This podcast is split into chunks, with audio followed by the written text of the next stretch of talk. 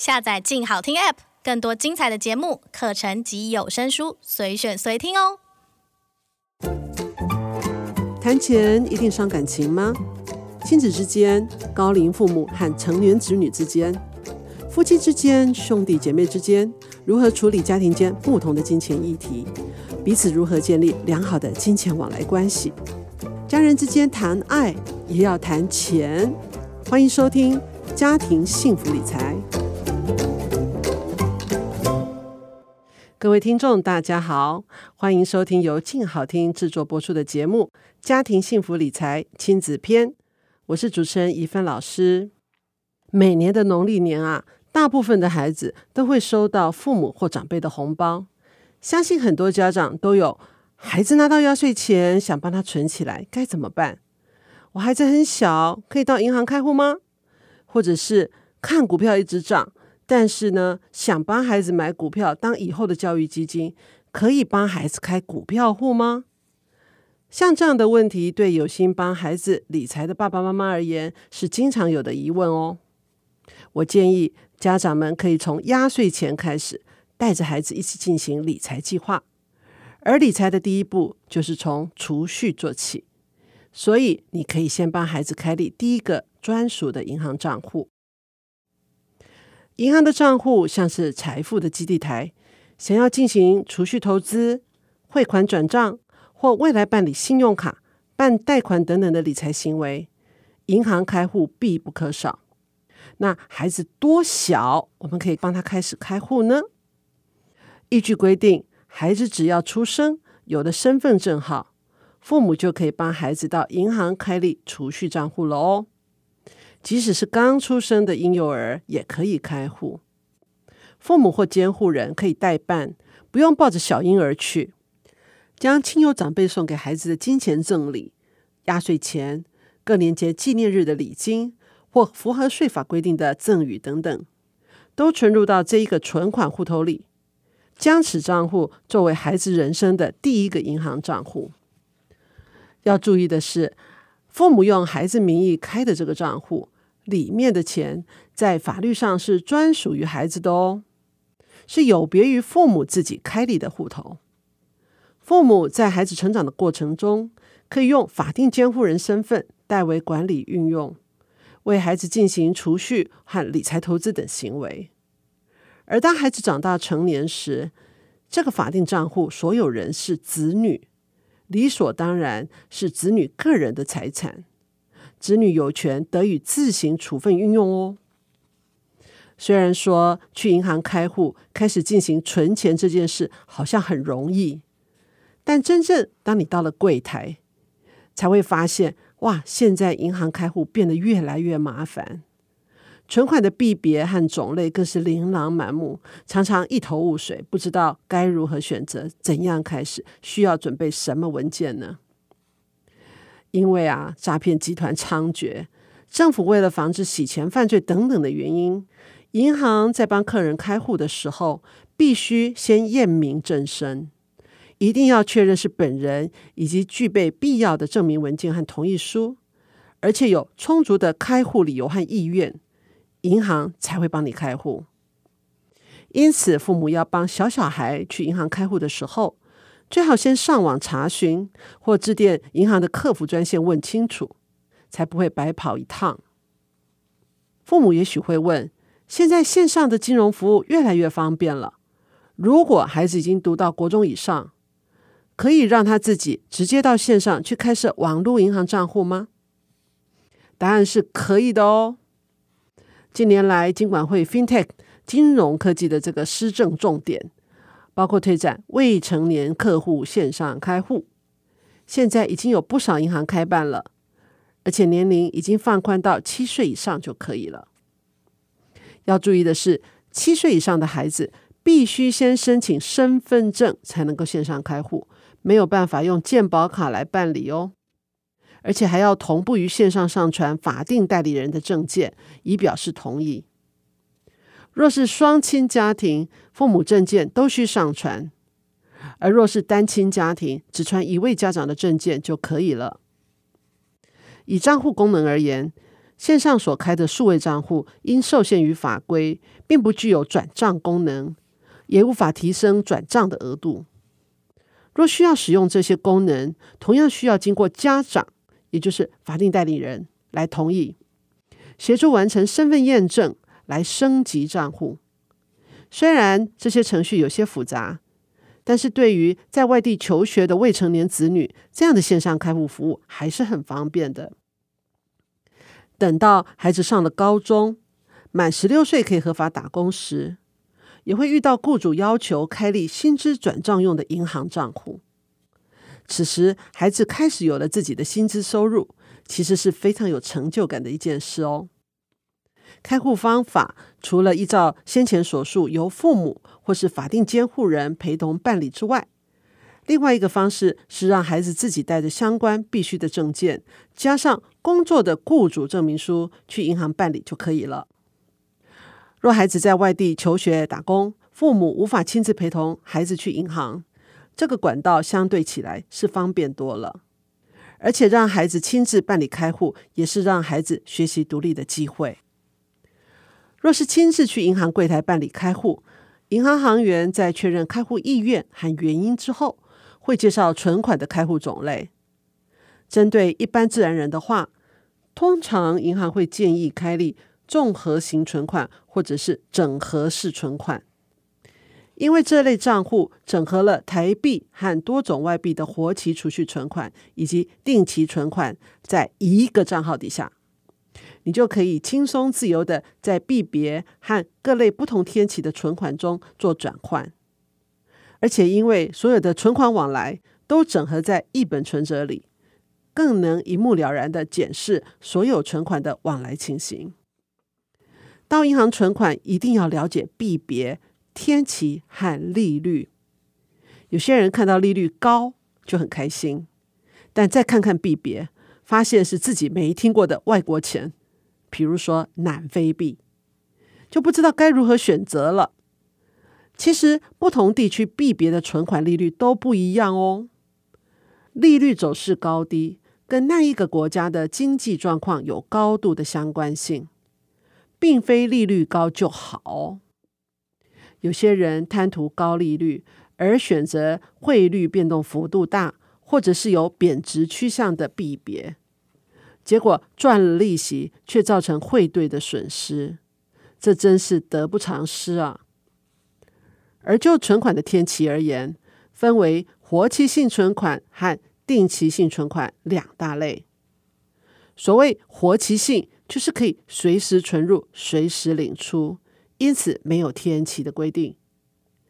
定期性存款则是有天期的限制，短则一个月，长则三年。通常天期越长，利率也较高。也由于定期性存款有天期的限制，所以呢，还没有到期就必须把钱领出时，就会称为未到期解约。原本约定的利息也会因此而打折扣哦。倘若你这笔钱只是有几天需要应急，利率被打折，其实很不划算。此时不妨选择用定存直借的方法来应急。所谓直借，就是以自己的定期存款作为担保品，向银行借钱，借钱利率会比定期利率再往上加一点。那么定期存款又有哪些种类呢？一般可分为整存整付、零存整付、整存零付和存本取息等四种选择。你可能会听得不飒飒，其实单纯按照字面的意思就可以解读出来。整存整付是指一次单笔存进，到期后包含利息，再整笔领出来。零存整付是例如每一个月都存入一万元，一年后整笔连本带利一起领出来。整存零付和零存整付相反，整存零付是。一开始就存入一笔金额，接下来每月平均领出相同金额，它是本金加利息。存本取息也同样是先存入一笔本金，不过到期时是领出同样金额的本金，不同的是中间每个月把利息领出来。以上四种定存的方式适合不同的族群来满足不同的需要。像是如果准备子女未来要上大学的教育金，就适合采取零存整付。父母可以从自己的账户定期转账一笔金额到孩子的账户来强迫自己储蓄。孩子有比较大笔的压岁钱或长辈有礼金赠与时，则可以采取整存整付的方式。受到国际经济情势的影响，台湾呢处于低利率的时代已经很久了。有些人因为利率低，即使存入大额本金也领不出多少利息，因而放弃存款储蓄的念头，而改为其他的投资，像是共同基金、股票、联动债券等等。但是这些投资工具虽然可能产生比存款高的收益，但也需要背负本金亏损的风险。安稳的定期存款对于其他的投资工具，无疑是比较安全而且相当保本的。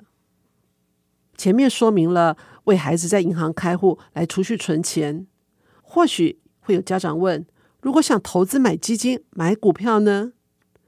我能不能为刚出生的孩子开始投资呢？答案一样是可以的。帮孩子在银行开存款户时，也同时开立信托户的话，就可以在银行买共同基金。一般而言，可以在银行购买的共同基金种类高达千种以上。父母可以请教银行的理财专员，或者是自己多做功课，来挑选想购买的投资商品。跟银行一样的开户原则，办理开户的方法，同样可以适用到证券公司买股票、投信公司买基金。未成年的孩子，只要有父母或监护人同意的证明文件，都可以进行开户。前面几集我们曾经谈到，理财不能输在起跑点。归纳的重点呢，包括对孩子的理财教育越早开始越好，以及为孩子准备未来的教育基金是越早开始越好。我想要不断提醒的一个重点，就是时间复利的力量是相当巨大的。如果孩子一出生，每月就开始投入五千元到年收益率五 percent 的金融商品，当孩子二十岁成年时，这个金融商品价值就有两百零三万，而真正投资成本是一百二十万元，投资获利可以达八十三万元。所以，从孩子小时候就进行定期定额投资，来准备他们未来的教育基金，比起等到孩子长大，到时父母突然需要筹措一大笔钱，一定是容易可行的多了吧？帮孩子买基金或股票，我最建议的投资方法就是定期定额了。什么是定期定额？定期就是在固定的时间，比如说每个月的某一天，以定额，也就是固定金额，比如说台币三千元，来投资金融商品，比如说是基金或股票。透过时间和经济周期高低起伏的影响，来让最终产生的收益得到优化。定期定额呢，又被称为懒人投资法，或者是傻瓜投资术。每个月定期扣款，不管市场涨跌，不用费心选择进场的时机，运用长期平均法来降低成本，也就是用较长的时间来摊平需要付出的成本。利用时间发挥复利效果，这是属于中长期的投资方式。经济循环有高有低，金融市场也有上下周期。透过定期定额投资的这个购买方式，在价格低的时候就可以多买些股数，价格高的时候少买。时间一拉长下来，买入的价格就可以被平均化，不至于让自己买在最高点。平常也不用花时间看盘，寻找买入的时点。由于定期定额投资效果需要较长的时间才会显现，因此一般较适合使用在存儿女的教育金，或是父母自己存退休金等的目标上。定期定额是很有利的投资方式，但是买入股票或基金又该在何时卖出呢？以我个人的经验。最佳卖出的方式是停利不停损，也就是绝对不要在市场崩盘、价格大跌的时候恐慌卖出，除非投资的标的已经长期多年都没有起色，才来考虑换买其他基金或股票。手边以定期定额的方式持续操作，累积下来的基金或股票，反而可以有纪律的设下停利点，比如说十五 percent。然后注意平时收到的账单报表，或是利用金融机构提供的电子提醒功能。建议可以到您的停利点，比如说十五趴，一到就卖出。也许这一等就是好几年，但是平均下来的收益应该还是比定存高许多的。亲子理财小练习：父母怎样开始帮孩子理财？这一集的理财练习题，先请爸爸妈妈来检视以下几个银行往来项目。第一，检视自己未成年的孩子是否都已经开立了银行存款账户呢？若已开立，父母可以跟国高中的孩子讨论他的这个账户有什么功能，例如是否能够转定存、转外币等等。第二题。检视自己未成年的孩子是否已经开立了银行的信托账户。若已开立，父母可以开始帮孩子规划共同基金定期定额的投资计划。第三题，检视自己未成年的孩子所开立的银行账户是否已经办理了网络银行服务。若已经申办，父母可以直接上网。办理定存、转换外币或申购基金等等的升级服务。若是子女已经在国高中以上，父母不妨和孩子一起体验办理的流程，让孩子可以逐步学习管理自己的银行账户。这集怎样开始帮孩子理财？感谢您的收听。最后，让我们归纳一下本集的重点：一、帮孩子开立银行账户；二、认识存款的种类和储蓄方式。三、了解定期定额投资基金和股票的重要性，也就是长期持有享受复利。下一集来聊聊如何教导孩子正确的赚钱观念。更多精彩的内容在静好听制作播出的节目《家庭幸福理财亲子篇》，我是主持人怡芬老师。下集请持续锁定静好听。